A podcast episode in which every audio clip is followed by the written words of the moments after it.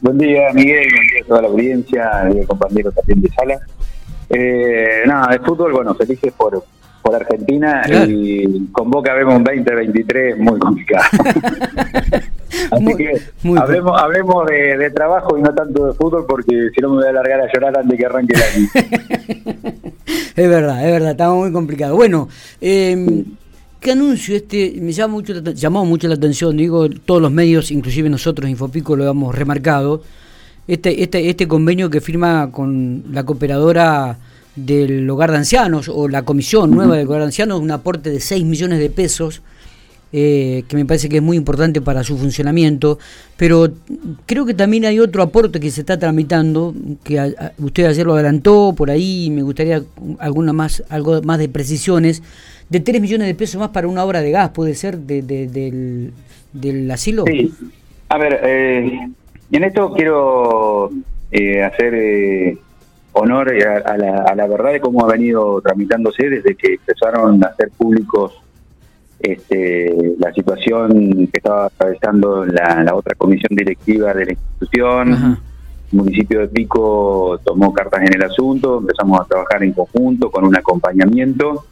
eh, a efecto primero de poder determinar bien cuál era la, situación financiera, económica, la situación dominial. Tenía varias aristas la,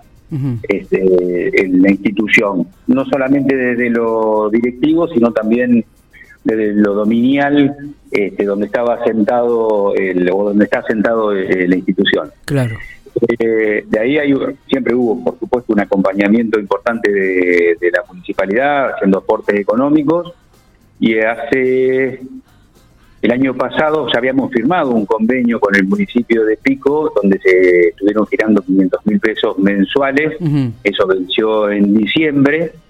eh, que eran parte para ir sosteniendo una parte del déficit operativo que tenía la institución y empezar a trabajar en todo lo que tenía que ver, entre otras de las complejidades que tenía, que era la caída del convenio con PAMI, que era lo que le generaba una fuerte de ingresos bastante importante a la institución. En función de eso es que se, trabajó, se acompañó con el municipio, el gobernador Sergio Silioto me encomendó de, seguir de cerca el tema y, y hacer los acompañamientos necesarios para poder normalizar el funcionamiento de esa institución. Es por eso bueno, que Fernando Alonso a través de la institución se, se comunica con nosotros para ver si podíamos renovar ese convenio, y tratar de que sea este, por estos seis meses que ellos entienden que podrían estar regularizando la, situación operativa, por lo cual no tendrían más déficit, eh, estaríamos, digamos, este, mm, teniendo una una búsqueda de ese objetivo de no tener déficit a partir de julio y ese acompañamiento importante que vamos a hacer hasta ese mes, a ver si este, evaluaremos nuevamente sin duda, pero bueno, la idea es que a partir de julio este, la institución ya empiece a operar sin déficit. Eso por un lado. Por otro lado, eh, tiene algunos eh, problemas de inicio la, la institución y parte de eso es el tema de las instalaciones de gas este, y que tenía que ver también con las habilitaciones de Camusi. Fue ayer cuando el presidente de la institución, el señor Lange, eh, nos entrega este, una solicitud que ya venía hablada con anterioridad por 3 millones y medio de pesos para poder financiar eh, es parte de esa obra o esa obra para que puedan estar habilitados este, en debida forma por Camusi. Está bien, está bien. ¿Y esto también se está tramitando y el gobierno va, a hacer el aporte? Eh, ayer yo traje, esto ya estaba hablado, el gobernador nos había autorizado a, girar los fondos para poder hacer esa obra, así que bueno, ayer me entregaron la carpeta con la documentación de la institución, con, digamos, tiene una serie de requisitos que tiene que ser el plano de obra, la estructura de costos. Así que bueno, ayer eh, ingresó la nota y ya empezamos a hacer todo el trámite administrativo para poder girar esos fondos y pueden hacer la obra lo antes posible. Está, está, perfecto. Eh, ¿cómo, ¿Cómo se vivió desde su cartera al 2022, después de dos años prácticamente de pandemia? La demanda social fue muy intensa, además de, toda la crisis social que, que, estaba que se vivió en el país, ¿no? Bueno, a ver, son después de la pandemia eh, empezamos a trabajar, eh, que ya veníamos previendo cuál iba a ser la salida de, digamos, cómo iba a ser la vida en post pandemia, esta nueva realidad que nos iba a tocar a vivir después de, todo lo que habíamos estado atravesando. Sin duda, este, la pandemia y ciertos factores internacionales, globales, como el aumento de los costos de los alimentos, que han generado acá sin duda un impacto mucho más fuerte a través del proceso inflacionario, que sin duda eh, a los que más golpea son los sectores más vulnerables. Lo que se hizo fue reforzar, reorientar y, trabajar en ver de qué manera podemos ir conteniendo este, las consecuencias de, esa situación social y económica. A ver, estos no son baterías o medidas sueltas que toma un gobierno provincial, sino que hay hay ciertas medidas que, ha generado el, gobierno provincial a través del fomento, a través del Banco Pampa, en las distintas líneas del, Ministerio de la Producción, eh, que han tenido que ver con seguir fortaleciendo el empleo a nivel provincial y los resultados están. Y bueno, y del Ministerio la parte que nos toca, que es ir atendiendo las situaciones emergentes de esta coyuntura social. Lo que se ha tomado han sido mm, medidas de fortalecer las asistencias económicas para las tarjetas sociales, este, en lo que lanzamos sobre abril del año pasado, que fue el RAFE, el refuerzo alimentario focalizado extraordinario, que iba destinado a aquellos beneficiarios que tuvieran tarjeta social provincial sin que tuvieran la tarjeta alimentar dentro de los de, universo que nosotros tenemos con tarjetas sociales, hay una parte que también tiene la tarjeta alimentar nacional. Entonces nosotros lo que hicimos fue focalizarnos en aquellas tarjetas que no tuvieran la nacional. Y se dispuso un refuerzo presupuestario de emergencia importante y parte de eso fue lo que en el presupuesto que presentamos para el 2023 ya está incorporado a este presupuesto este, este, este, nuevo incremento donde se triplicaron los fondos de lo que estaban destinados de, con respecto al 2022. Esto tiene que ver con que seguimos acompañando fuertemente los sectores más vulnerables para tratar de garantizar o propender a garantizar este, la asistencia alimentaria a los sectores más vulnerables de, las distintas localidades de la provincia. Esto por un lado, por otro lado también hemos estado reforzando todo lo que ha sido la, eh, la ayuda e-, económica para, para esa pospandemia que nosotros advertíamos, que tenía que ver con deudas de servicios que fueron quedando, con, con una situación de, una demanda de vivienda producto de casi cuatro años de decisión política del Gobierno Nacional de Macri de no construcción de viviendas sociales, que eso sin duda tuvo un impacto en una mayor demanda eh, y tiene que ver obviamente los precios de los alquileres funcionan bien con oferta y demanda, al haber menor oferta de disponibilidad de inmuebles, hizo que subieran considerablemente este, los costos de las viviendas para los sectores eh, sociales que no tenían vivienda propia. Y bueno, eso ha generado una mayor demanda y lo que hemos estado es acompañándolo. Indudablemente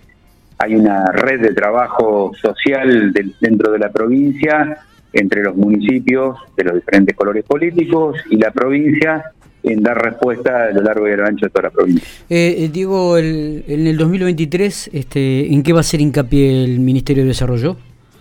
¿Cuáles son los objetivos? ahora en lo, que fue verano, nosotros estamos con, con una expectativa, este, como te decía recién fuera de línea, eh, bueno, ayer yo tuve la oportunidad de recorrer el Provida de Pico, la verdad que me vine muy contento, muy feliz de ver el desarrollo de las colonias que organizó la municipalidad, eh, de ver adolescentes que estaban participando con muchas ganas, niños pequeños, este, con un número significativo, con mucho personal este, trabajando desde el municipio, eh, lo cual a uno lo que lo deja con cierta tranquilidad, porque nosotros somos depositarios, tanto provincia como municipio, de la confianza de los papás de esos niños, de esas niñas que concurren a los distintos espacios recreativos, para divertirse, para, para tener acceso a, aprender a nadar, a aprender a, divertirse. Este, y bueno, queremos ser corresponsables en esa confianza que nos depositan en hacerlo con, con seriedad. Y la verdad que el trabajo que viene desarrollando el municipio este año tras año en el desarrollo de estas colonias de vacaciones que son tan emblemáticas y que este año cumplió el Provida 30 años, eh, la imagen de ayer fue, la verdad, muy linda y muy buena. Eh, así que bueno, lo que aspiramos en este verano es volver a los números históricos del Provida que fueron cortados por pandemia. ¿Cuál es el número que actualmente El, el número máximo que tuvo el Provida verano, eh, que fue en el verano 2020, fueron de 20, un poco más de 22 mil niños, niñas, dos familias eh, pampeanas, este, en todas las localidades, y el Provida invierno, que fue el último año previo a la pandemia, hubo 33 mil personas en el invierno 2019 con la pandemia, si te, recuerdo los números que tuvimos en el verano del 2021, fueron 8 mil y pico de personas, o sea que estábamos casi un poco más del tercio. Ya el año pasado tuvimos casi 17 mil, eh, así que bueno, este año aspiramos a, tener eh, el mismo número y superarlo si es posible, eh, alrededor de los 22 mil participantes de este programa este, bandera del, gobierno provincial que cumplió 30 años y hace que no solamente nosotros lo sintamos este, como propio de los que lo llevamos a cabo, sino también los municipios y sobre todo aquellos quienes concurren. ¿Cuál es la preocupación en este momento del Ministerio de Desarrollo Social? ¿Qué es lo que más preocupa? A ver,